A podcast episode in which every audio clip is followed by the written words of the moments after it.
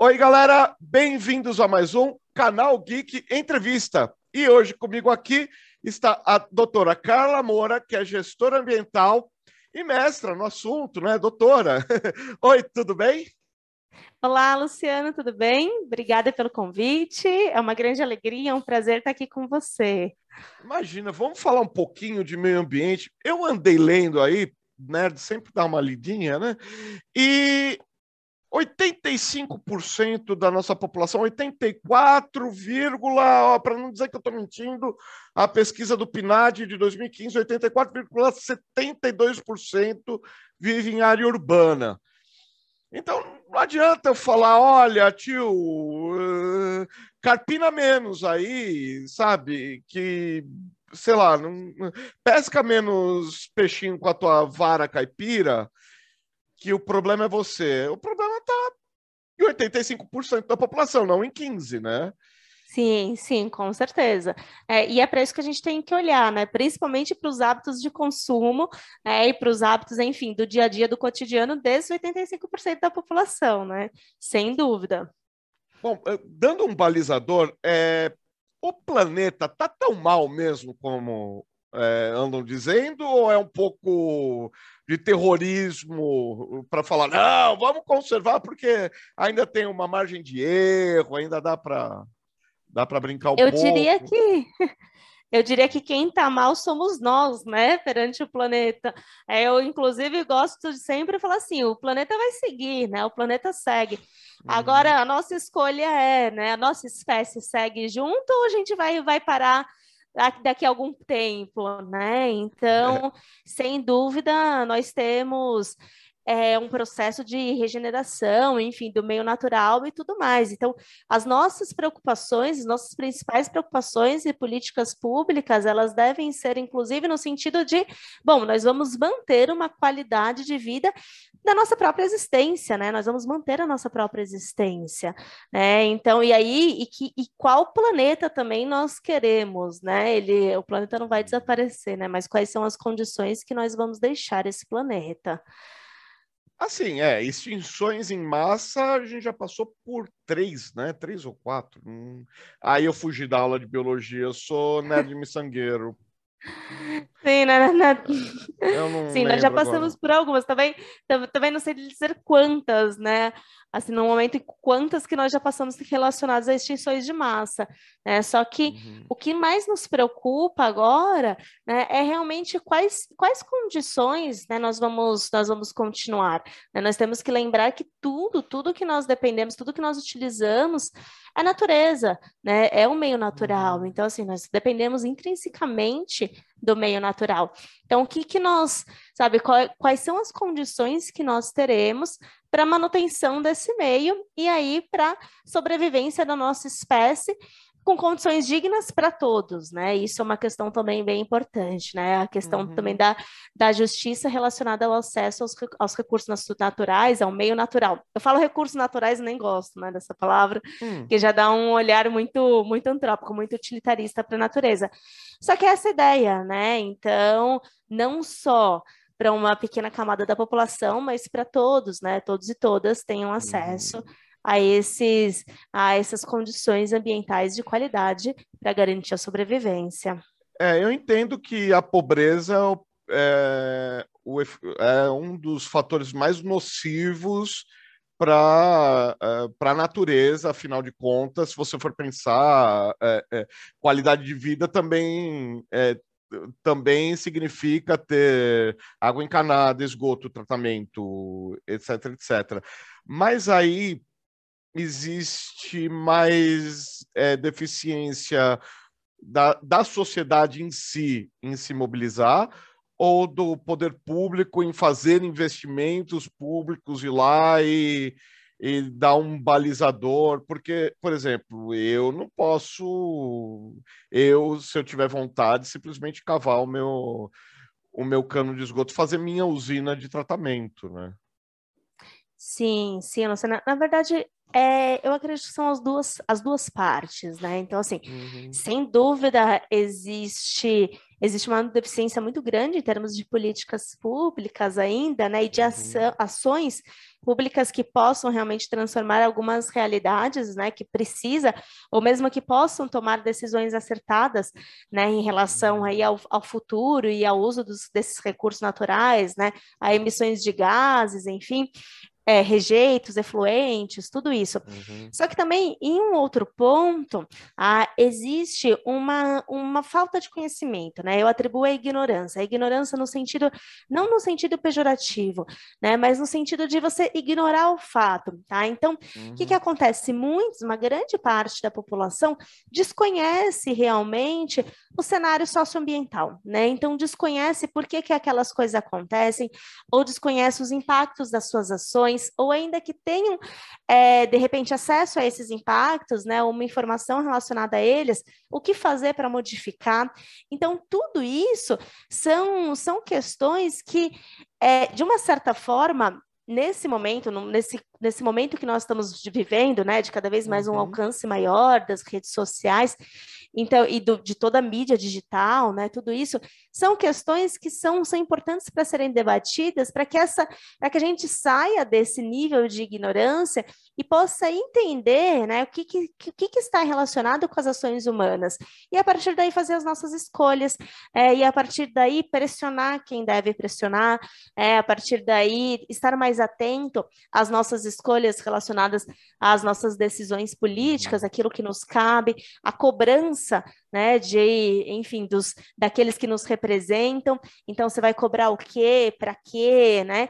E Tá, estar aí sair desse de um processo de alienação a que nós vivemos como sociedade, principalmente como sociedade de consumo, né? Nós é, talvez a grande parte dessa responsabilidade individual, ah, em questão de degradação do ambiente, esteja relacionada, né, talvez não, está relacionada ao consumo e às nossas escolhas diárias em relação a esse consumo. É, então, sair dessa alienação que a sociedade de consumo nos produz e começar a questionar e que, começar a tomar individualmente a nossa responsabilidade e, ao mesmo tempo, sabendo que tem coisas que não está nas nossas mãos, tá? está nas mãos realmente enfim, de governantes, daqueles que têm o poder da tomada de decisão. Mas como que nós uhum. vamos pressionar para isso, né? Já que não está na minha mão, a partir do momento que eu sei que eu saio desse nível de ignorância, uhum. dessa alienação do consumo e tomo para mim a informação, né? Lembrando que a informação é poder. Então, como é que eu vou pressionar? É, então, quais são os meios, quais são os caminhos, quais são as decisões que importam? É, eu acho que isso é uma, aí é um, é um pouco, uma resposta um pouco complexa para a sua pergunta, né? Que parecia tão simples, mas é isso, né?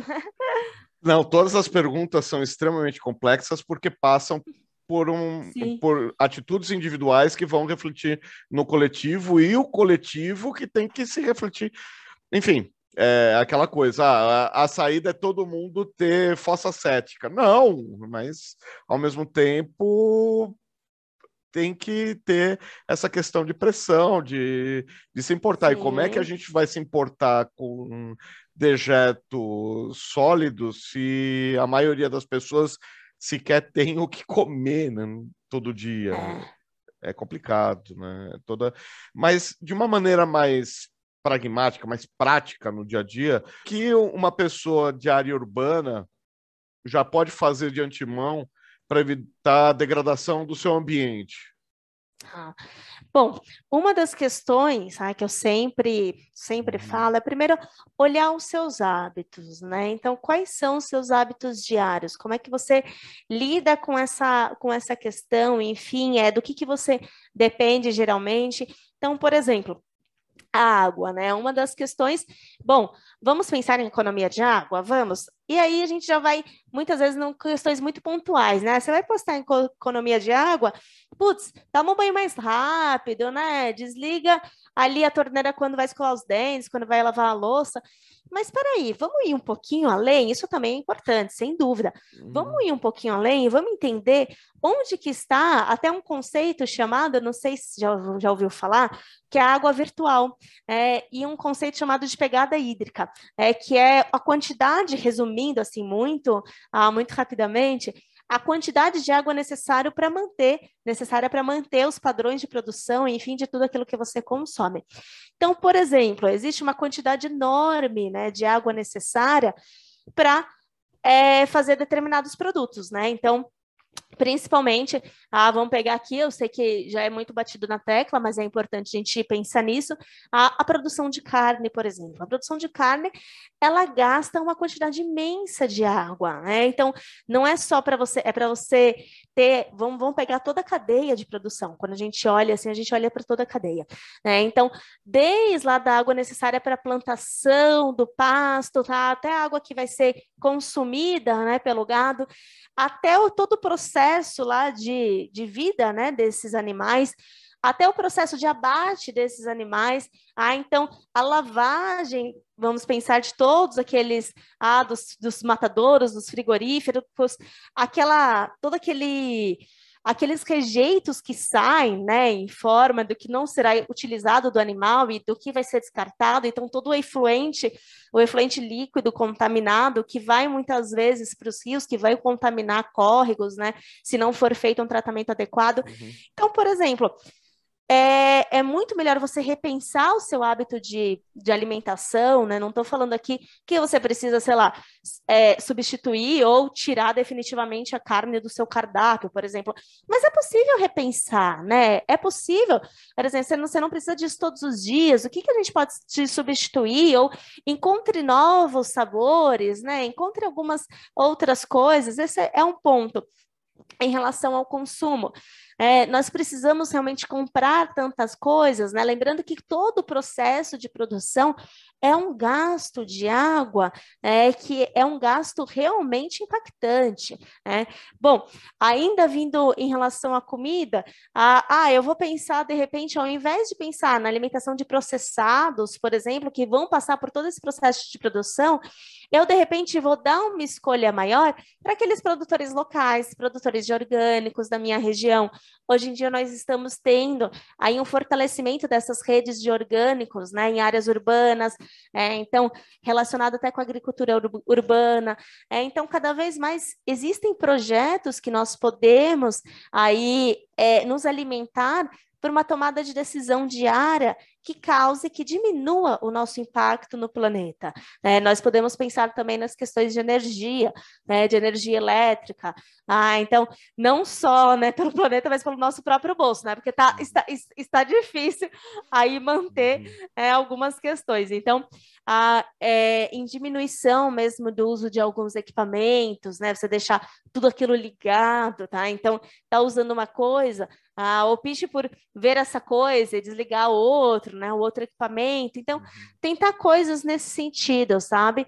Além, é claro, aqueles que têm a possibilidade, né? Moram, de repente, em áreas, apesar de urbanas, mas de repente é, em residências e tudo mais, ter a possibilidade, de repente, de implantar um sistema de energia solar, né? Tudo isso são, são mudanças que são eficientes, né? E que realmente a gente vai na raiz do problema, né? Eu costumo, outro dia chegou uma pauta, ah, como economizar água na hora de lavar louça, né? Como, economizar água na hora de cozinhar, né?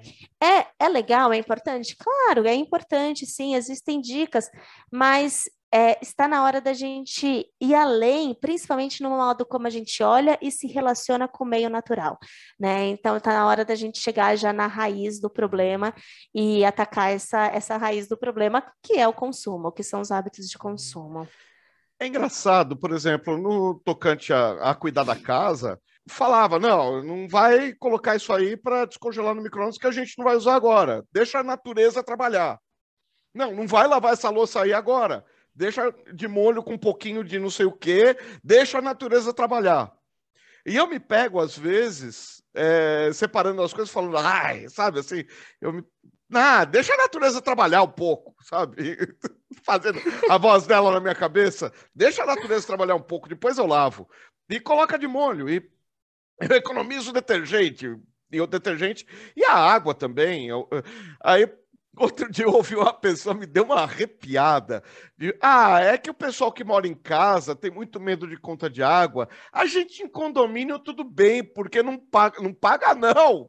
É que paga todo mundo junto. Sim, sim. E Perde aí a noção, eu... né? Eu fui morar em casa, eu morei três anos em casa. A minha vida inteira eu só morei três anos em casa. O resto eu morei sempre em apartamento. Aí o cara que foi medir a, a água a primeira vez falou: Ah, deu o mínimo, olha que legal. Isso aqui vai triplicar esse mês, fica esperto. Falei, por quê? Ah, você vai lavar quintal, você vai. Lavar? Eu varri as coisas a vida inteira, eu vou lavar agora. Cara, passa o pano. Tá... Que lavar? Cara, é. nunca sair do mínimo e a casa vai, não é? É uma casa paulistana, então não é uma casa de 3 mil metros quadrados, né? É uma casinha de classe média, mas assim, também não é não é uma chopana, né? Então, assim, dava para ser duas, três vezes mesmo a conta de água, mas eu pago o mínimo da, da Sabesp. Não chega a ser aquela sim. conta social, né? Porque infelizmente sim, sim. não consegui entrar, mas é o mínimo. Não, e aí nos mostra que é possível, né? Sim. Não é possível, assim, não, não, não lhe falta, né? Então, é com, é com consciência, sabe? É realmente utilizar com consciência, ter um uso consciente, a entender onde, onde é desperdício, onde é necessidade, né? E trabalhar a partir das necessidades. Uhum. Claro, ah, molho, o negócio, lógico, tem que lavar, lava. Agora, assim, dentro do ambiente, ainda dentro do ambiente urbano, é, como cuidar da, da, da, parte que é que é cidadã, né? E como é que essa poluição, porque não é só poluição do ar. Quando, principalmente nós que estamos em São Paulo, pensamos em poluição, a gente pensa no velho bom dióxido de carbono e dióxido de enxofre. É a, é a fumaça, toda a fumaça, e a fumaça, a fumaça preta. E só isso é poluição, né? E não é. E isso afeta até o bioma, que até o, o ciclo dos animais, ciclo de vida dos animais, tal. Como é que isso vai afetar a nossa vida? Que tipos de poluição que a gente está tá sujeito aqui? Sim, sim. Na, na realidade, né, nós, nós estamos imersos, né, infelizmente, em um ambiente, ah, pelo menos que mora em São Paulo, né, mas não só em São Paulo, tá, em um ambiente que realmente é um ambiente com diversas fontes de poluição, né? Diversas. Uhum. Ah, e aí você falou, você, você falou de algo, enfim, tá? que a gente sempre vai pensar, que é a poluição do ar, e tem que pensar mesmo, né? Até porque muitas vezes a gente uhum. esquece né, de, desse que é o recurso essencial, né, esse que é o, enfim, o elemento essencial do, da natureza para a nossa sobrevivência, que é o ar, né, a gente só lembra quando não consegue respirar, né, ou por alguma questão, ou por conta da poluição realmente, a gente lembra da sua necessidade, da sua importância. Mas tá uma, uma curiosidade, na realidade, que é bem interessante, é a poluição que vem da água por conta do uso dos agrotóxicos, por exemplo. Isso daqui é só uma, é uma, é uma curiosidade. Existe um, Existe um portal que ele, inclusive, faz uma análise a, da. Você pode colocar lá a sua cidade, que eu não lembro agora o nome, a sua cidade, e ele faz uma análise da quantidade de agrotóxico que está na sua água. É, e está porque, como você falou, são ciclos, né? A natureza não tem barreira, não tem fronteira. A fronteira somos nós que criamos, né? A natureza ela é integrada, ela é dinâmica, né? Então é todo um, é todo um processo realmente de uma, de uma cadeia interligada. Ah, então se você vai utilizar uma quantidade imensa de agrotóxicos, né? Se você vai liberar, inclusive, agrotóxicos que são cancerígenos, isso vai chegar até a população. E não só através do alimento, né? Vai chegar através de todo meio contaminado. Então, a própria água, quando você dispara isso no ambiente, né? Mesmo que seja, ah, mas é numa área urbana, ah, ainda assim, é o que eu acabei de falar, né? É tudo integrado, tá? Aquilo lá vai para o solo, né? Aquilo lá vai para o rio, vai contaminar, ah, isso vai chegar até você, né? Porque os nossos, os nossos tratamentos, né? Eles não vão retirar é, XYV de, de veneno, né, que é o agrotóxico da água, tá? Eles vão, eles têm outro, outro processo, né, de, enfim, tá? de, de limpeza dessa água. E aí, essa água que sai da nossa torneira, ah, vai sair uma água contaminada por conta dos agrotóxicos. Uhum. É, então, ele fala, putz, mas o que, que eu posso fazer? Novamente, hábitos de consumo. É, então, ah, essa está, está numa responsabilidade governamental, né? Enfim, é uma responsabilidade que não, não nos cabe. Ok, não nos cabe, mas nos cabe ter a informação, né? É, se apropriar dessa informação, entender e a partir daí pressionar, né, inclusive para manter uma qualidade desse meio. Então, uma das questões interessantes é essa, é aquele, aquela poluição que muitas vezes a gente não vê, né? Então, muitas vezes a gente, uhum. a gente acaba, acaba achando, né, que está tudo bem, mas na realidade nós estamos em um ambiente complexo, em um ambiente poluído e não, nós não vemos. E aí aquelas outras poluições relacionadas também com questões de qualidade, eu costumo falar que são questões de qualidade de vida, né? Às vezes a poluição visual, poluição auditiva, né? E tudo isso que vai uhum. nos trazer um aspecto mental, um aspecto psicológico, muitas vezes de sobrecarga, né? E, e a gente às vezes não, não entende o porquê uhum. e está imerso nesse ambiente ah, com os nossos sentidos, né, os nossos diversos sentidos uhum. sendo aí afetados por conta de uma poluição. Você falou da água, é, é, olha, uma boa, às vezes a água da, da minha torneira sai com cheiro de cloro, sai com cheiro de piscina. E nem isso é, destrói agrotóxico? É, então, na verdade, nós temos, teria que ser um processo que depende muito do, do elemento que é utilizado, né? Quando a gente fala agrotóxico, nós colocamos tudo no mesmo pacote, né? Para entender que é tudo um veneno agrícola. Mas é, que, o que, que qual é aquele elemento, né? Então tem alguns elementos que uhum. sim, que vão sair, que vão ser purificados, tem outros elementos que não, né? Principalmente tem agrotóxicos, enfim, que tem diversos elementos que são cancerígenos e aquilo vai continuar tanto no seu alimento quanto na sua água, né? Então são são algumas coisas, ah, não é porque passou por um processo aí de tratamento que vai eliminar completamente o risco, né? O risco uhum. ele existe, ele é iminente e, e, a concretização desse risco também, né? Muitas vezes existe sim, e depende uhum. do, do elemento químico que nós estamos falando, né? Porque a água da torneira matou o meu manjericão de três anos de idade, porque eu colocava, eu colocava água filtrada. Aí eu viajei e deixei uma pessoa de confiança para cuidar da casa. E falei, tem que tomar água todo dia esse troço, senão ele murcha. Tá, tá bom.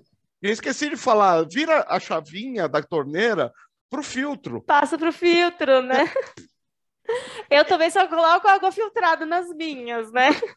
E, e, e eu também não. Tem gente que fala, bebe água da torneira. Eu realmente não bebo, né? Então a gente não sabe, ah, não sabe a procedência, então passa lá por um filtro, né? E eu lembrei que, bom, a gente tem aí é, uma, uma imensidade de, de saberes, né, que muitas vezes uhum. se perde, são saberes importantíssimos. E aí nós falamos de, falando de água, por exemplo, filtro, desculpa, estava caindo aqui, o uhum. filtro de barro. O filtro de barro é um dos melhores filtros que existem para realmente eliminar as impurezas da água e para você ter maior confiabilidade. Então, o resgate, por exemplo, desse filtro de barro seria extremamente bacana, mesmo nesse meio urbano, né? Porque muitas vezes aquela aquela água eu também uso, né? Na torneira que a gente, enfim, vira a chavinha ou liga do outro lado, ele vem com uma pressão muito forte, né? Então ele passa pelo filtro muito rápido.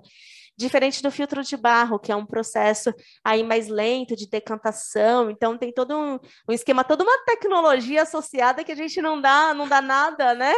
A gente acha que é coisa de vó, nós gostamos do gosto, né? Aquele sabor, uhum. ah, quase que um sabor de saudades, né? Mas não, ele é assim, extremamente eficiente, tá? Uma coisa que vale a pena recuperar realmente. Luciano saindo para comprar um filtro de barro em 3, 2. Vai lá, né? Tchau. é, agora, falando ainda de água, e estamos em plena crise hídrica. Aí não é uma lenda, mas é, é mas assim existe o tal do agronegócio. Você falou da, eh, do gado que consome muito. A soja também consome água para caramba. Arroz, então, não vou nem começar. Uh, aí tem aquele cálculo que não sei da onde sai o parâmetro, mas existe um cálculo aí que fala que 30% da água tratada é, vaza por, é, é, por manilhas, por coisas rachadas, enfim, vai embora antes de chegar nas residências. É, aí eu diminuo o meu banho dos 15 minutos. Quando eu era criança, eu tomava meia hora de banho e já tomava e não tomava bronca. Agora já foi para 10 minutos. E assim, 10 minutos de banho, não 10 minutos de água corrente, né? É, esses cinco minutos vai fazer tanta diferença com tanta água desperdiçada? Olha, Luciana, eu vou ser até super sincera. Às vezes eu fico, eu fico brava, né? Eu fico puta, às vezes, com essas, com essas campanhas que colocam na mão é, das pessoas, do indivíduo, quase que toda a responsabilidade pelo, pela crise hídrica, né? Isso está errado. Ah, o que você acabou de falar, por exemplo, dos vazamentos, ah, isso daí é, é extremamente sério, né? Como é que você trata a água e deixa ela desperdiçar aí no momento de, de levar a água até a, as casas, né? Então, uhum. putz, faça uma manutenção, você já, você, você já, já consegue é, aí um, uma, uma quantidade enorme que está que tá sendo desperdiçada, né? Uhum. É, como é que, você, que nós colocamos, né, em termos aí de poder público, na mão do indivíduo a responsabilidade sabendo ah, que existem, por exemplo, processos de produção de, de grandes indústrias que gastam uma quantidade enorme de água, né? Sabendo que você tem o agronegócio que gasta aí uma quantidade, sabe? É, sem dimensões quando a gente vai comparar com o banho de uma pessoa. Né? Eu costumo até brincar, eu sou uma pessoa que eu, eu amo a água, né? Eu amo, sabe? Eu amo nadar, eu amo lá, estar tá numa piscina, ah, eu amo banho, né? É uma, é uma necessidade, assim, do, do meu, do meu estado mental, né? Para eu me manter realmente, sabe, bem, né? Eu tenho uhum. necessidade de estar próxima à água. E nós humanos, nós temos isso, né? Aliás, diversos animais, né? Temos que lembrar da nossa condição de animal. Então, nós temos sim essa, essa necessidade. Então, poxa, cinco minutos a menos no banho vai fazer essa diferença? Vai, né? Não que não, não que assim não vai, é, enfim, não vai ajudar em nada. Vai ajudar, mas assim, não, você tem outras possibilidades, né? Se, se a sua em relação a fortalecer a sua ação individual, é o que eu já falei. Reveja seus hábitos de consumo, diminua suas compras, né? É, troque um pouco a sua alimentação, fortaleça a um consumo mais consciente, né? Fortaleça, escolha comprar alimentos mais próximos da sua casa, por exemplo, escolha aí comprar produtos ah, é, naturais no sentido aí de enfim, de que vem né, de, de plantações, da agricultura, ah, do pequeno produtor então, escolha essas coisas e fique mais tempo no banho, né? É, assim, isso, e, não, e não se preocupe tanto, né, com esses uhum. cinco minutos, sabe? Que você vai, vai poder utilizar, inclusive, para estar tá melhor mentalmente para fazer outras boas escolhas, né? Uhum. Porque a responsabilidade, é claro, nós temos uma responsabilidade, mas a culpa não é nossa. É, a culpa não é do indivíduo. É, é, estamos numa crise hídrica e precisamos de políticas públicas de gestão para essa crise hídrica, para sair dela, e isso tem que ser olhado os diversos fatores é, e os diversos aí fontes ah, no qual essa água está escapando. Então, seja através de vazamentos, ah, seja através de processos ah, industriais que podem ser melhorados, que têm tecnologias melhores hoje para gastar menos água, seja na implantação de sistemas de gestão ambiental, por exemplo, nas empresas, para você pensar a todos esses equipamentos, paredes públicos, privados, que consomem água num coletivo, então, para diminuir esse uso, né? Então, fortalecer esses sistemas de gestão ambiental, que vai pensar nisso, ah, seja em relação ao uso, ao controle do, do agronegócio, né, e de, e de to, tudo que está vinculado aí a questão da pecuária, por exemplo, então, de todas essas relações. Então, assim, precisa olhar a todos esses fatores. De nada adianta colocar a culpa no indivíduo e na população, né, e pedir para reduzir cinco minutos no banho e fechar a torneira enquanto escova os dentes. É, é claro, são ações individuais bacanas? São, mas, assim, não vai resolver o problema. É, o problema está em outras pontes. Então, nós precisamos, novamente, melhorar a forma como nós nos relacionamos com o meio. Né? Uhum. Agora, eu pensando ainda em água, é a nossa principal matriz geradora de energia aqui no Brasil. Economizar energia economiza água? Não, economiza. Ah, então ah, tá. você é, porque nós temos uma relação, sim, por ser principalmente de hidrelétricas. Então, por exemplo, se você aumenta a demanda de energia, logo vai você tem, você tem que aumentar a capacidade de produção de trabalho dessa hidrelétrica, né? Então, uhum. de alguma forma, está relacionado, né? Então, possui uma relação, sim, a economia de energia com a economia de água. Só que é aquilo que eu acabei de falar, né? Isso, isso é muito, isso faz muito mais sentido no ambiente industrial, né? Isso faz muito mais sentido. É claro que se a gente pegar toda a área urbana, né, e pegar todas as cidades, todas as pessoas, ok, né? Mas e fazendo essa essa somatória de pequenas ações que vão transformar, né? Isso existe, existe essa mentalidade, sim, existe, ela é importante. Só que para a gente chegar com maior foco né, e com mais rapidez, são muito mais ações, enfim, vindas tá, de quem de quem tem uma demanda altíssima, né? Então, você tem aí, por exemplo, prédios, grandes prédios, né? Então, a gente pode pensar nisso. Uhum. Áreas industriais também, né? Mas é claro que, em relação à nossa responsabilidade individual, até, até porque a gente pensar no que, no que vamos fazer, né? E o que está nas, nas, nas nossas mãos, então é bacana, assim, economizar energia e tem essa ligação, né? Da economia de energia com a economia de água. Certo. Ainda aqui no nosso ambiente, o que a gente pode fazer como cidadãos, a questão do descarte. Teve uns, uns anos atrás, finalmente São Paulo vai ter descarte consciente, vai ter isso, vai ter aquilo, e tem os ecopontos, mas ecoponto é para descartar coisa grande, não é para não é para levar garrafa PET. Agora, se eu separar direitinho o meu lixo, como eles falam, o saquinho verde para reciclável, o saquinho cinza para compostável, alguém vai dar destino corretamente? Não, o lixeiro não vai jogar tudo na caçamba do, do, do caminhão e vai que vai? Não, depende da, da área onde você mora.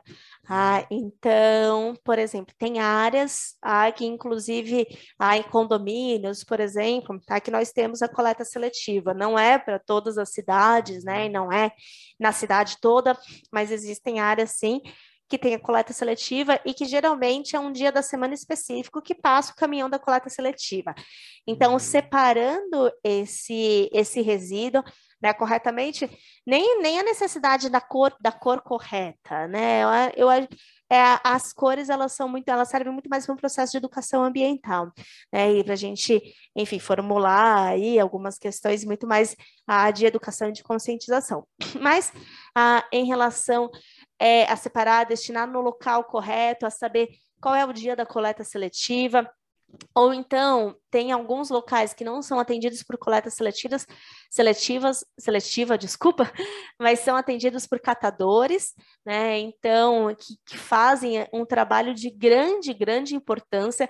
É, a maior parte dos resíduos coletados ah, e destinados para reciclagem não é, não é feita pelo poder público, né? Essa ação é feita por catadores. Então, os catadores eles fazem um trabalho extremamente necessário e importante para a nossa cidade, para grandes centros urbanos, né? Não só a nossa cidade de São Paulo, mas grandes centros urbanos têm aí é, um papel extremamente necessário. Então, olhar isso com cuidado, ter políticas públicas que apoie, que regulamente, que, e que é, de alguma forma auxilie, né? Dê aí um um, um melhores condições para esse trabalho seria extremamente necessário. Mas eu costumo dizer que a melhor forma de você separar o seu lixo, enfim, de você é, destinar o seu resíduo é não produzir, né? Então, já novamente para essa questão de consumo, né? Então, assim, é, a reciclagem ela é o último dos pontos, né? Primeiro, nós temos que realmente repensar o nosso consumo, repensar aquilo que vai ser jogado fora quando nós é, já utilizamos, reutilizar quando possível, mas principalmente reduzir, né? Reduzir. Então, reduzindo o consumo ah, de seja de um, de um plástico, aí sim, né? Eu acho que nesse, nesse resíduo isso faz muito mais sentido também essa ação individual, sabe? Porque, sei lá, uma pessoa, se for usar copinhos plásticos, é capaz de usar mais de 10, 20 por dia, né?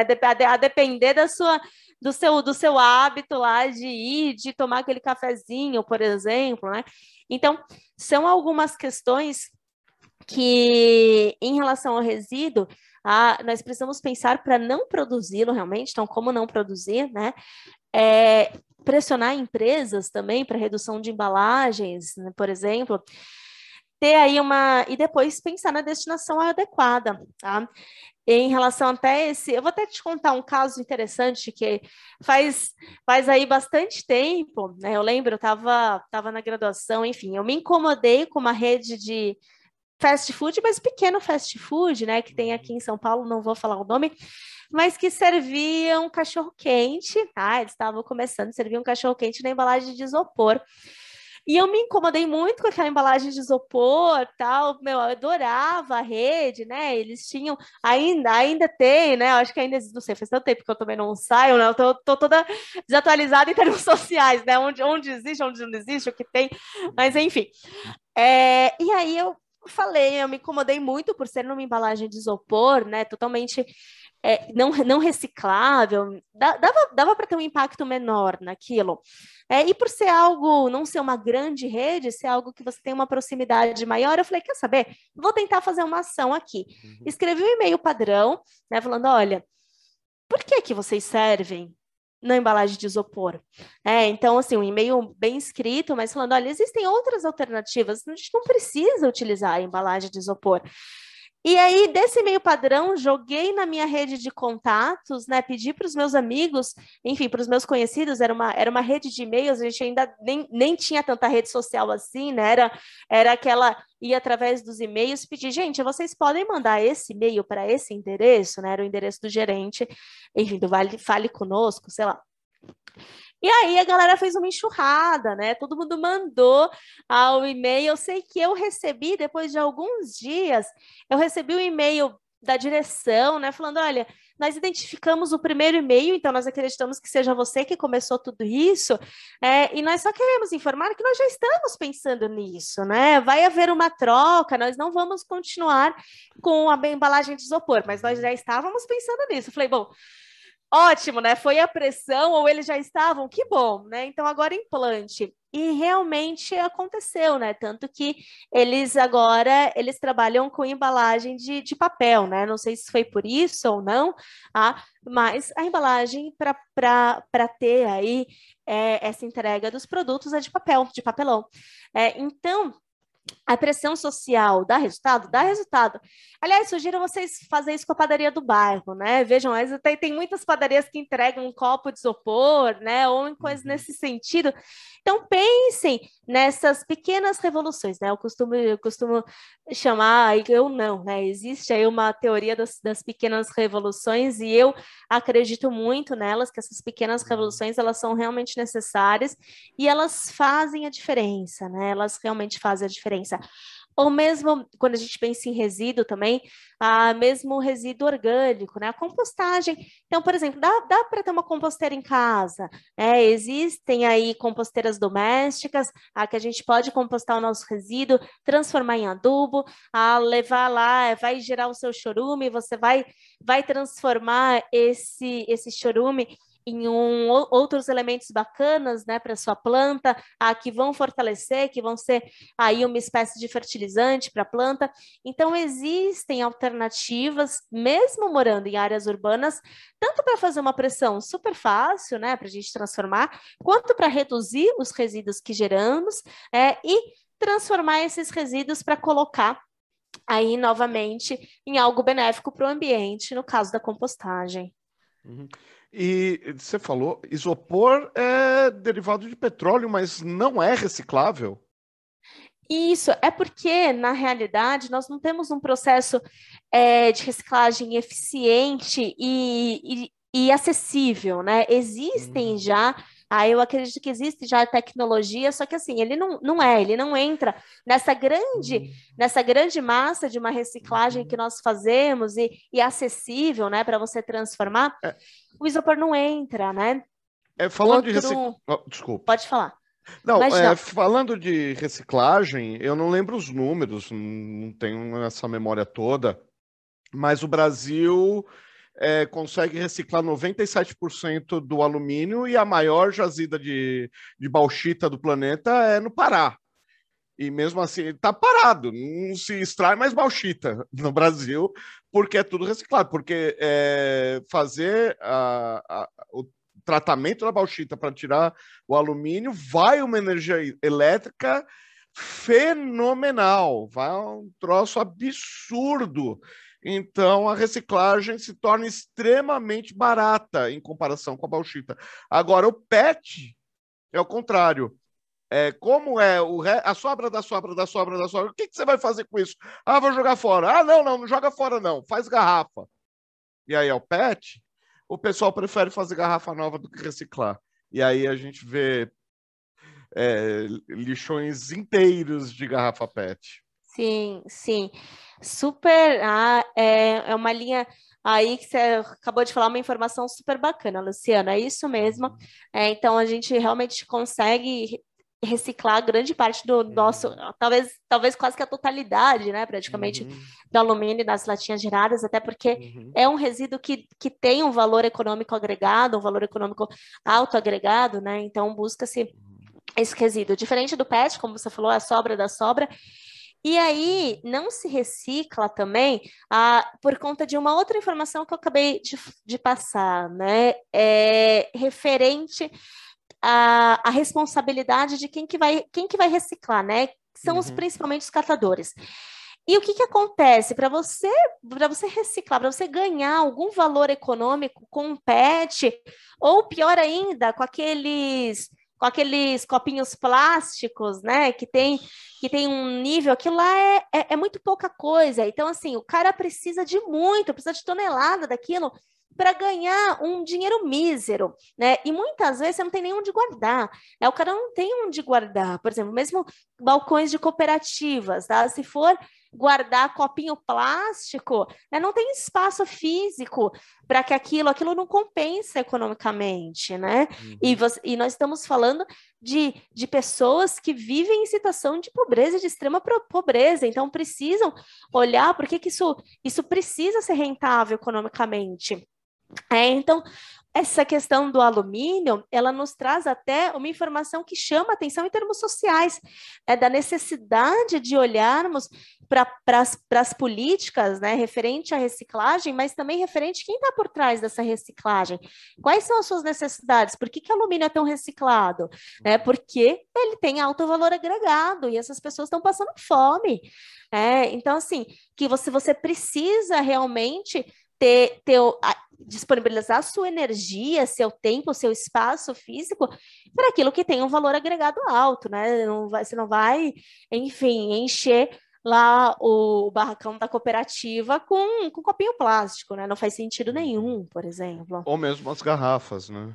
Ou mesmo as garrafas, né? As garrafas também. Uhum. Então, assim, a escolha, por isso que eu falei, qual que é a melhor forma de destinar o seu uhum. resíduo? Não produzir, né?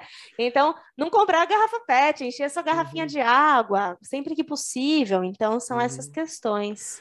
Agora, por outro lado, é, existe aquela coisa que falam, né? É, é o melhor é reduzir, mas se não der para reduzir, reutiliza, e se não der para reutilizar, recicle. É, meu filho aprendeu isso na escola e eu aprendi com ele. É, é, legal.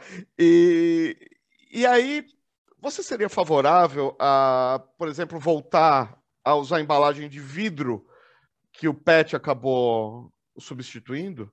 Sim, sim, com certeza. Com certeza, até porque você tem aí um, um reuso daquilo, né? Então, uhum. elas falam, ah, mas o vidro, sei lá, a gente pode fazer outras coisas e tal. Mas é isso, nós, nós, estamos, nós estamos nos afogando em plástico, né? Nós estamos nos matando e matando ah, os animais, nós estamos acabando com os oceanos por conta ah, das garrafas PETs, né, e de todos os outros PETs gerados, de todos os plásticos que vêm do petróleo, aliás, né? Uhum. Então nós estamos nos afogando. Então tudo que a gente pode possa fazer, né, tudo que estiver em nossas mãos para reduzir o consumo, o uso do plástico, é eficiente. Né? Quer dizer, é claro que a gente tudo ah, dá até medo, né, de falar tudo em um contexto tão maluco social é. atualmente, né? Mas é, passando por um critério ético, é, uhum. é aquilo que a gente consegue ah, é realmente bacana. Então, pensando aí na, no retorno dessas, no retorno das garrafas retornáveis, né? Uhum. Ah, é sim, seria sim bacana. Ah, é algo, inclusive, não só bacana pela própria garrafa, mas pela conscientização também, né? Nós estamos, nós criamos uma sociedade do descartável, né? Nós criamos, eu, eu até brinco durante as minhas aulas, né? Que a gente descarta facilmente, né? A forma como a gente descarta um copinho plástico, a gente descarta certas pessoas, né? No nosso, seja elas em relacionamentos amorosos, seja elas em relacionamentos aí próximos de nós, né? Enfim, de amizades, de tudo mais. Então, assim, a gente, nós estamos criando uma lógica de, de descartabilidade que é perigosa, é muito perigosa, né? E nós estamos fortalecendo essa lógica. Então, o retornável, até em termos de conscientização, até em termos de pensar no que, que é isso, né? Poxa, eu vou lá, eu vou trocar minha garrafa, ela vai vir cheia. Então, isso causa um efeito de conscientização que é bem importante, além, óbvio, da redução do uso das PETs. Ah, sim, com certeza. E, assim, por exemplo, eu quero mesmo, eu faço questão de fazer é, que meu lixo seja reciclado, seja PET, seja alumínio, seja lá o que for. Ou, melhor ainda, lixo eletrônico, pilha, que são altamente contaminantes, pilha, celular. Tem gente que ainda tem desktop aí cheio de cádmio. Como é que eu faço para descartar isso? Aqui em São Paulo tem ecoponto, beleza. E fora de São Paulo? Ah, a ideia, a gente tem que atribuir a logística reversa, né? Nós temos um Plano Nacional de Resíduos Sólidos, no qual você tem a responsabilidade daquela empresa que produziu esse material de receber novamente e de dar uma destinação adequada a esse material, uhum. né? Então, isso é uma obrigatoriedade, tá? O que, que significa isso? Que a gente, nós entramos num processo de logística reversa. Então, é, todos aqueles que vendem ah, esse tipo de material, eles são obrigados a recolher esse material e aí levar ah, para os seus fornecedores, enfim, a, a ideia é que nós refaçamos o ciclo para que chegue até aquele que produziu. Né? E a partir daí, aquele será o responsável ah, é, de uma forma legal a dar uma destinação adequada para esse resíduo, a fazer o tratamento ou pagar para que esse tratamento seja feito, né? Se ele não tiver a capacidade de fazer em sua, em sua área industrial, então pagar para que esse tratamento seja feito, mas garantir a que nós tenhamos um tratamento adequado em relação ao descarte, em relação ao retorno, ao uso de materiais quando possível, né? A reciclagem desses materiais quando possível. Então, precisamos pensar nessa lógica de logística reversa. É por isso que tem muitas, eu até falar, tem muitas padarias de esquina que, que nós vemos aqueles a, aqueles potes, né, grandes, descarte aqui sua pilha. Não é uhum. porque eles estão eles realmente se importam, né? Não, não que o cara atrás do balcão não se importe, mas assim, isso é uma obrigatoriedade de quem vende. Quem vende pilha, então, se o cara vende pilha, ele tem que recolher pilha. Ah, e aí ele tem que passar para o fornecedor. Se ele passa ou não é uma outra história, né? Entra na, na uhum. questão da fiscalização também. Só que geralmente passa, né? Muitas vezes passa, assim. Então, aquilo lá vai, vai entrando de novo na roda até chegar no fabricante, né? Então, é isso que que temos que, que pensar e que temos que pressionar também para que exista. É, então, por exemplo, celular. Ah, e onde eu posso levar o meu celular? Onde você comprou. É, então, se você comprou o celular, você pode descartar lá. É por isso que grandes operadoras, lojas de grandes operadoras têm, né? Descarte aqui o seu celular. Então, tudo isso é, não é boa vontade. É, tudo isso está previsto em políticas, em políticas públicas, no Plano Nacional de Resíduos Sólidos, né, está, está previsto a partir da, da logística reversa. Então, é necessário que faça isso. Então, nós precisamos cobrar para que isso realmente aconteça. E aí vai novamente o acesso à informação, né, a importância de acessar uhum. essa informação e de entender de onde essa informação vem. Dá para fazer essa redução sem a gente tocar na ferida da obsolescência programada e da obsolescência perceptiva? É, é dá, é possível, mas é difícil, né? Então é complicado. Até, até alguns anos atrás, por exemplo, eu, alguns anos, alguns muitos anos atrás, né? É, eu utilizava os celulares de enfim, os celulares de mensagem de texto, aquele que nem, nem tem o touch na tela, né? Eu, eu fui muito resistente a ter um computador nas minhas mãos, né? Eu, eu achava que o celular era para você ligar e se falar, né? Hoje em dia nós temos um uhum. pequeno computador nas nossas mãos, não é um celular. E aí o que, que acontece? Muitas vezes ele, ele para de funcionar aqueles, aqueles tipos de aplicativos que, é, que são necessários na sociedade que nós criamos, né? Então, quem aqui hoje não, não tem esse aplicativo de troca de mensagem instantânea, né? Quem que não usa o WhatsApp, por exemplo, né? Então, assim, é necessário, muitas vezes, até até para questões de, de trabalho, né? Até para você se manter no emprego ou arranjar um emprego. Né? Então, são algumas questões que são necessárias, e às vezes aquilo lá para de funcionar porque de repente, sei lá, teve atualizações, tá? O celular fisicamente está bacana, mas ele não suporta mais, a, é, em termos tecnológicos, não suporta mais a, toda aquela memória, enfim, né? É, aí, aí eu deixo o pessoal de tecnologia, né? Mas aí ele, uhum. ele para de funcionar porque não, supor, não suportou as uhum. atualizações uhum. dos aplicativos. Ah, então, além disso, nós temos também a ideia, aquela ideia integrada que a gente tem que estar com tudo novo, com tudo tecnológico. E aí que eu, que eu, que eu falo que é possível, né? Quando você cria uma consciência individual, que a sua responsabilidade não é girar a roda do consumo, a sua responsabilidade não é ter enfim, todos os, os, padrões do que de novas tecnologias, ou se vestir com a marca X ou ter o carro Y, né? A sua o seu maior, o seu maior desafio, né, o seu maior vínculo é com o planeta, é com as pessoas, é com uma ética planetária, né, com processo de conscientização, isso fica fácil, né? Fica até é quase que um orgulho, é saber, não, olha, eu tenho, por exemplo, eu sou uma pessoa que tem algumas roupas de mais de 20 anos, né? E eu falo, meu, eu posso provar porque eu tenho foto com elas ah, ah, enfim, na minha época de adolescência, né? E se uhum. elas ainda me servem então inteira, tá valendo, né? Eu gosto, por que, que eu vou me desfazer?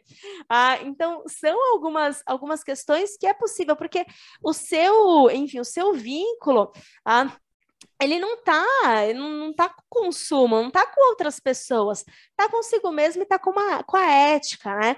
Mas isso é difícil perante uma sociedade que pressiona, perante uma sociedade que te julga a partir daquilo que você tem, né, e não a partir daquilo que você é, que os valores eles estão se perdendo e cada vez mais o que vale são as coisas, né? Então a gente tem que ter tem que ter uma, uma vontade muito forte e há um dia a dia que lhe permita também, né, manter essa uhum. ah, querendo ou não, manter essa, essa satisfação nesse nível pessoal e que você consiga atender nesse sentido. Uhum. Tá? É possível, é difícil, mas programada ela é mais difícil ainda, né? A gente sair é. dessa roda, porque muitas vezes nós precisamos realmente daquela tecnologia que para de funcionar e você tem que jogar tudo fora, é, sendo que bastasse lá consertar ou bastasse aquela pecinha que não se produz mais, né? Agora que essa psicológica sentida, isso aí vai a partir de uma conscientização individual, é um trabalho interno realmente para você entender o que realmente importa e quais são os seus, seus vínculos maiores, né? Ah, sim, com certeza. São os valores de cada um, né? Se é a Isso. roupa da, de marca ou se é o planeta, né? Sim, a... sim. Agora, é, por outro lado, é, você acha que já está na hora de discutir de novo o né, o malthusianismo? Olha, eu acredito assim que passou da hora da gente discutir um consumo mais consciente, né? E não, e não uma questão relacionada ao número populacional, né? Eu acho que uma questão, a gente discutir é, número populacional, enfim, é bem delicado, né? E, e que e nós não vamos na raiz do problema, porque muitas vezes, dependendo do, da renda dessa pessoa, né? E dependendo dos seus hábitos de consumo, uma pessoa, ela equivale a 100 de um outro país, por exemplo, né? Sendo aí bem, ah, uhum. dando dando contrapontos ah, bem só para a gente chamar atenção. Mas é realmente isso, né? Uma pessoa ele pode ter, pode ter hábitos de 20, né? Então, meu, que nasçam 20, que tenham melhores, ah, que tenham aí uhum. um consumo mais, mais consciente, né? Do que uhum. a que você tenha uma em termos a que equivale, tá? Que está tá consumindo e que está gastando pelas 20. Né? Então, o que nós precisamos realmente é de outra lógica de olhar para o planeta, de outra lógica de entender esse meio natural, talvez de um resgate e de um entendimento com populações tradicionais que reconhecem a natureza é, como parte integrante do seu espaço. A nossa sociedade moderna, a gente não reconhece isso. Nós, nós nos desvinculamos da natureza e achamos que a natureza é uma coisa, o homem é outra, né? Sendo que existem aí outros tipos de visões, outras formas de viver nesse mundo, já a, que há milhares, aí há muitos e muitos anos, possuem um outro tipo de visão, outro tipo de relação com esse meio natural, e nós precisamos resgatar, nós precisamos entender e aprender, talvez com esses povos originários, né, aprender essa lógica de como olhar para esse meio natural. E a partir daí, inclusive, a, como que isso se encaixa dentro da sociedade que a gente criou e transformar essa sociedade, se necessário, né? É necessário, né? Então não se é necessário, né? Então transformar essa sociedade. Ah, então existe caminhos, caminhos existem. É, nós sabemos onde esses caminhos estão, mas muitas vezes nós não queremos aceitar, né? Nós nos achamos tão superiores ah, em termos de humanidade, em termos de sociedade, do tipo que nós criamos, que nós não queremos aceitar. Tem, eu estou falando aqui, eu estou até lembrando do livro do Ailton Krenak, aqui é um grande líder e que eu adoro, né? E esses dias eu até escrevi, né, no, enfim, no grupo de WhatsApp dos meus, dos meus amigos também, de gestores ambientais, eu escrevi, bom, uma parte desse livro, né? Eu transcrevi uma parte desse livro. Ele fala, bom, se a gente está caindo, né, vamos cair em paraquedas coloridos, né? Vamos aprender aí é, em como sobreviver ah, nesse espaço que está tá nessa decadência. E não tem novas fórmulas mágicas para isso, né? O que nós precisamos é entender já com alguns povos que sabem como fazer isso, né? Então, por que não olhar para esses saberes tradicionais, por exemplo, e a partir daí entender aquilo que nos falta e o que nós perdemos no caminho, né? Por que não resgatar aquilo que perdemos no caminho? É, então, são algumas, algumas questões é, como, como essa é, que, que são importantes também quando pensamos numa lógica social e quando pensamos em humanidade. Né? O fato não é quantas pessoas existem no planeta, o fato não é exatamente se estamos ah, tendo, tem muitas pessoas e por isso vão consumir o planeta demais, o fato é de que forma nós nos relacionamos com ele. Como que nós entendemos esse mundo? Onde que nós iremos nos colocar nesse mundo? Né? Qual que é o nosso papel? Ah, qual que é o espaço que nós habitamos? E a partir daí, a transformar as nossas ações, cobrar políticas públicas, rever nossos hábitos de consumo, abandonar aquilo que não, não nos serve mais, né? Uhum. Acho que seria muito mais algo nesse sentido. Agora, é, o Luciano de 40 anos atrás está me incomodando aqui, então não era a pauta, mas eu vou perguntar mesmo assim. é, eu li Jacques Cousteau, eu vi Boto Cor-de-Rosa a, a três dedos de distância de mim, um dos dias mais felizes da minha vida foi não estou falando para capturar animais marinhos, não é nada disso, foi outro tempo, estou falando de década de 80, mas eu vi uma orca de perto, assim, a um metro de distância de mim, cara, e fiz parte de projeto Salvamar, o Caramba 4, saindo totalmente do ambiente urbano, voltando para a Amazônia e seguindo um exemplo que agora ah, existe um senso comum de falar, ah, agora que é, o hemisfério norte já queimou tudo, já transformou tudo em carvão e fez a revolução industrial deles, a gente não pode fazer a nossa. E por outro lado, a Europa está reflorestando tudo. A Alemanha está reflorestando, a Noruega está reflorestando toda a costa verde dela, né? Porque a Noruega só é habitável no cantinho. E, e aí? É, não é nem parar de desmatar, porque parar de desmatar é, quer dizer, é, destruir menos.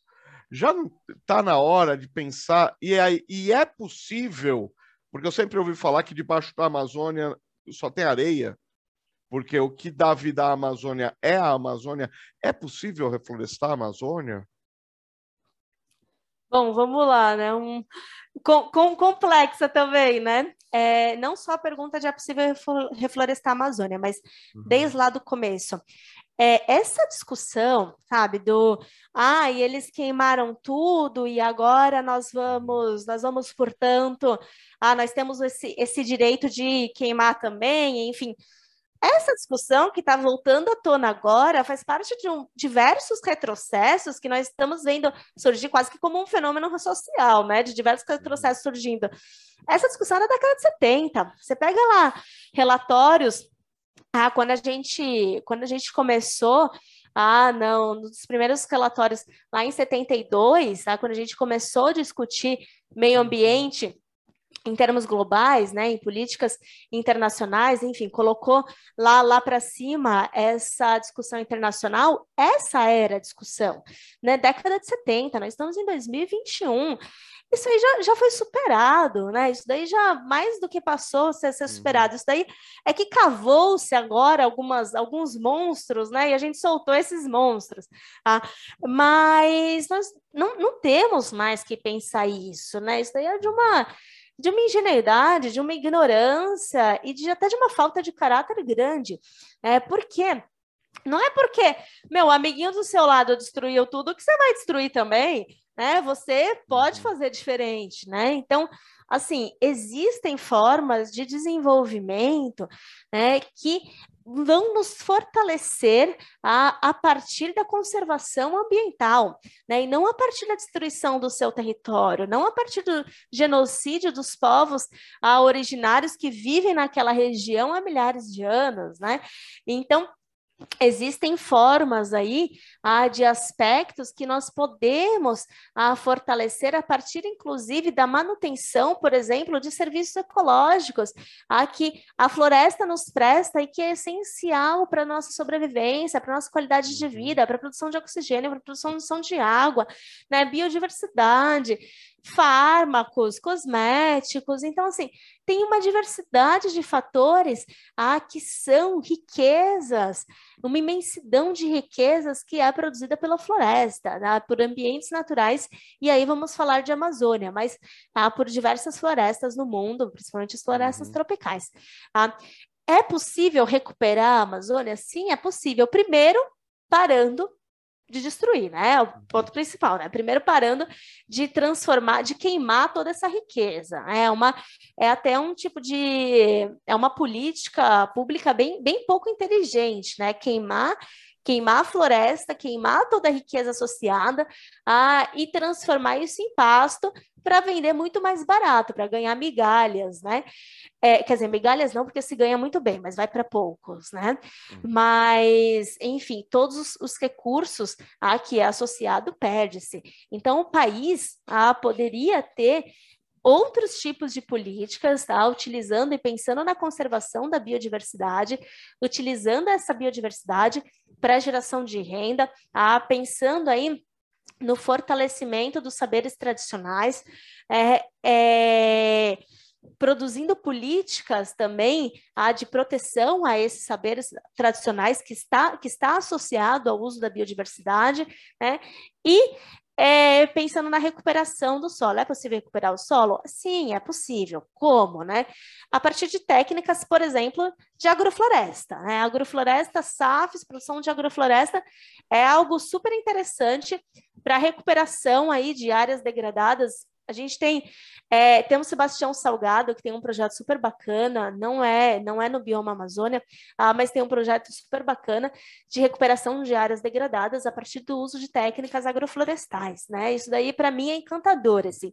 Para mim a agrofloresta é algo encantador realmente, porque tem um potencial de transformação de recuperação sensacional, porque você traz aí, você recupera a dinâmica, né? Você recupera a vida, os equilíbrios, né? A gente reconstrói e faz com que uma floresta seja ao mesmo tempo produtiva, tá? que a gente possa produzir, enfim, é, alimentos, né? Produzir é, alguns elementos que vão ser utilizados novamente por nós, tá? Então, é uma lógica extremamente interessante. Quem não conhece, procure sobre sistemas agroflorestais, ah, sobre agricultura biodinâmica, né? E tudo que está relacionado a isso, porque realmente é transformador. Aí você me perguntou uma outra questão, né? O solo da Amazônia é areia. Sim, o solo da Amazônia é arenoso. Só que o que mantém a floresta em pé é a própria floresta, né? Então, assim, você tem uma camada de serrapilheira, tá? que é toda aquela camada de decomposição da floresta. Imagina aquela imensidão. Né? Eu não sei se você já foi para a Amazônia, Luciana, e quem nos assiste aqui, tá? Quem teve essa oportunidade. Sou doente para pisar na Amazônia, mas nunca é. pisei. é uma experiência assim transformadora de vida. Ah, então quando você vê toda aquela imensidão de floresta, né, e toda aquela aquela potência, ah, e toda aquela vida gerada, aquilo lá entra no ciclo, está trabalhando em ciclo, né? Então você teve uma folha caiu, vai se transformar ó, pelo processo natural, né? Não é nada poético, é o processo natural pelo qual é poético também, né? Mas não é só poesia, né? é o processo natural pelo qual a floresta trabalha, são os ciclos da vida, né? Então aquilo lá vai cair no solo, vai se decompor e vai se transformar, vai ser uma matéria orgânica, enfim, que vai dar aquela riqueza associada, né? Então, toda aquela, aquela matéria orgânica em decomposição no solo é o que a gente chama de serrapilheira. São plantas, são sementes, são restos de animais, né? Toda aquela vida realmente que sustenta a própria floresta, né? Então, aquilo é a, a Amazônia se sustentando, né? Aí você fala, ah, mas o solo da Amazônia arenoso. Sim, Sim e não, né? Depende do seu ponto de vista. O solo da Amazônia, ele é arenoso. Por que, que eu falo depende do ponto de vista? Porque a gente tem que considerar a Serra Pilheira como parte, né, desse solo. Então, a, é, é sua dinâmica, né? Quando a gente não considera Aí sim, quando a gente retira, ah, então quando você tira a floresta, transforma aquilo em pasto, você retirou parte desse solo também, né? Você retirou parte aí da sua da sua integridade, né? uhum. né? Então a gente nós nós retiramos, portanto, deixamos só uma parte dessa dessa camada, né? A gente a gente retirou aquilo que é a riqueza, aquilo que é essencial e aí você vai, você vai plantar soja naquilo, aí isso vai se degradar em um rápido espaço de um curto espaço de tempo, né? Por quê? Porque o solo não vai sustentar, vai, vai precisar realmente ah, de, um, de um processo químico, vai precisar de agrotóxico, de fertilizante, de tudo mais.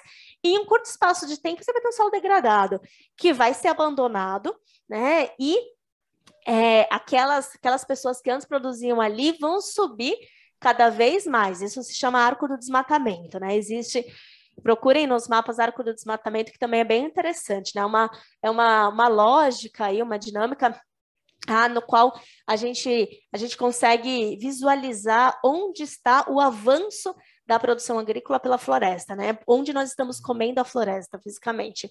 Então, alguns anos atrás, esse, esse arco estava mais mais para baixo, vamos dizer, e cada vez mais ele avança mais ao norte, ele, ele adentra mais a Amazônia. Por quê? É, é crescimento da produção agrícola também, mas também, se a gente for ver, são áreas que são abandonadas, tá? Tanto no Cerrado, porque o Cerrado foi extremamente consumido, né, por essa lógica.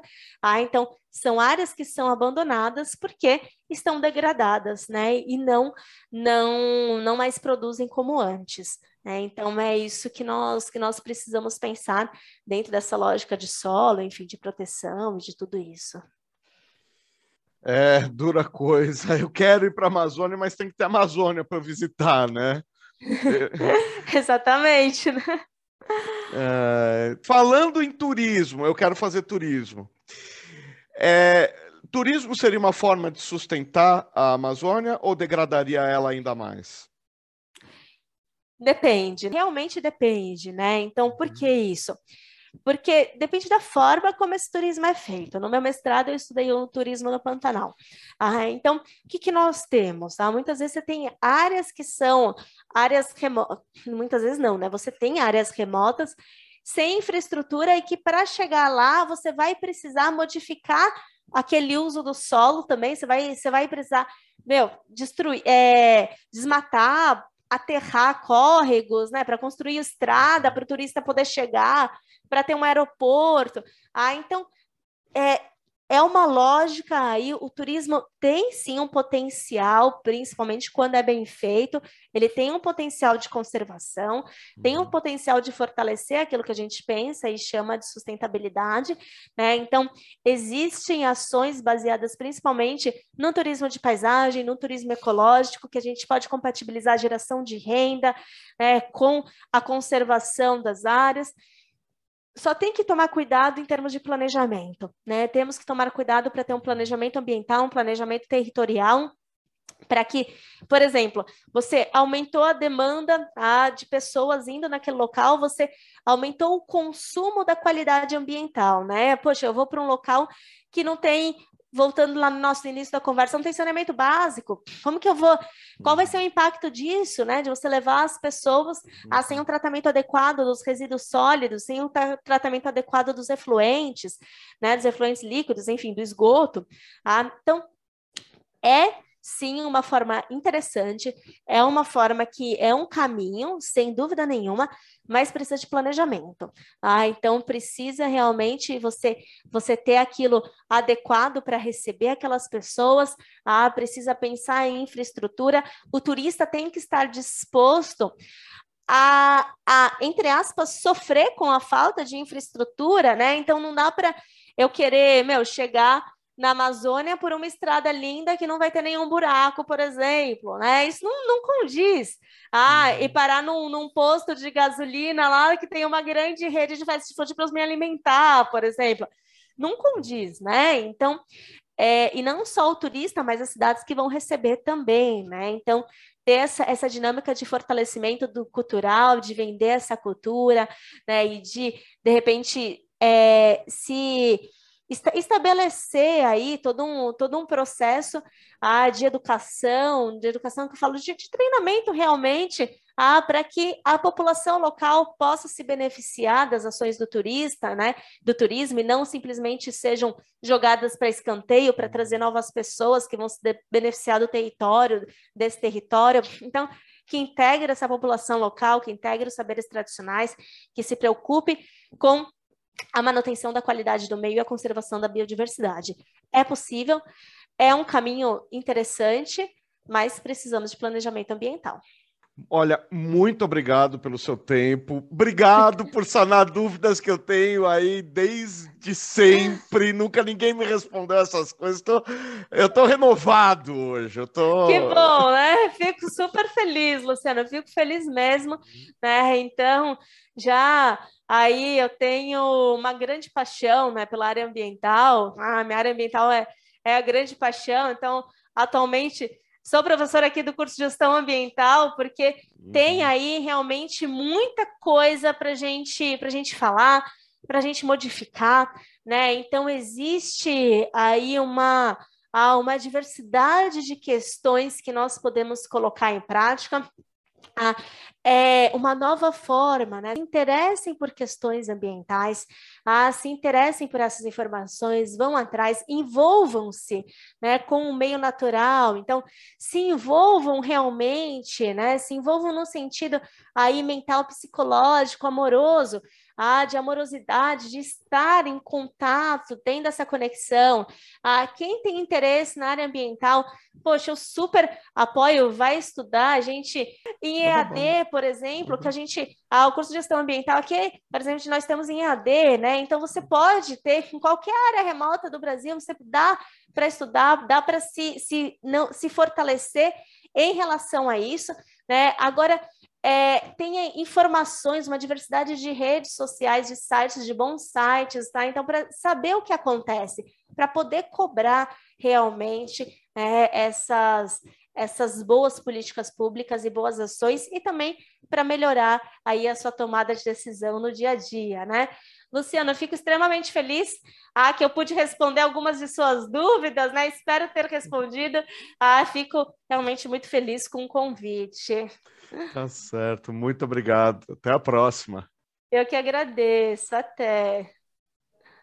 Para continuar a produzir conteúdo de qualidade, o canal Geek depende de contribuições. Além de se inscrever no canal, ativar o sininho, deixar seu joinha e compartilhar o vídeo como de costume, contribua com quanto puder pela chave Pix canalgeekpix@gmail.com. Obrigado pela audiência e até a próxima. Valeu.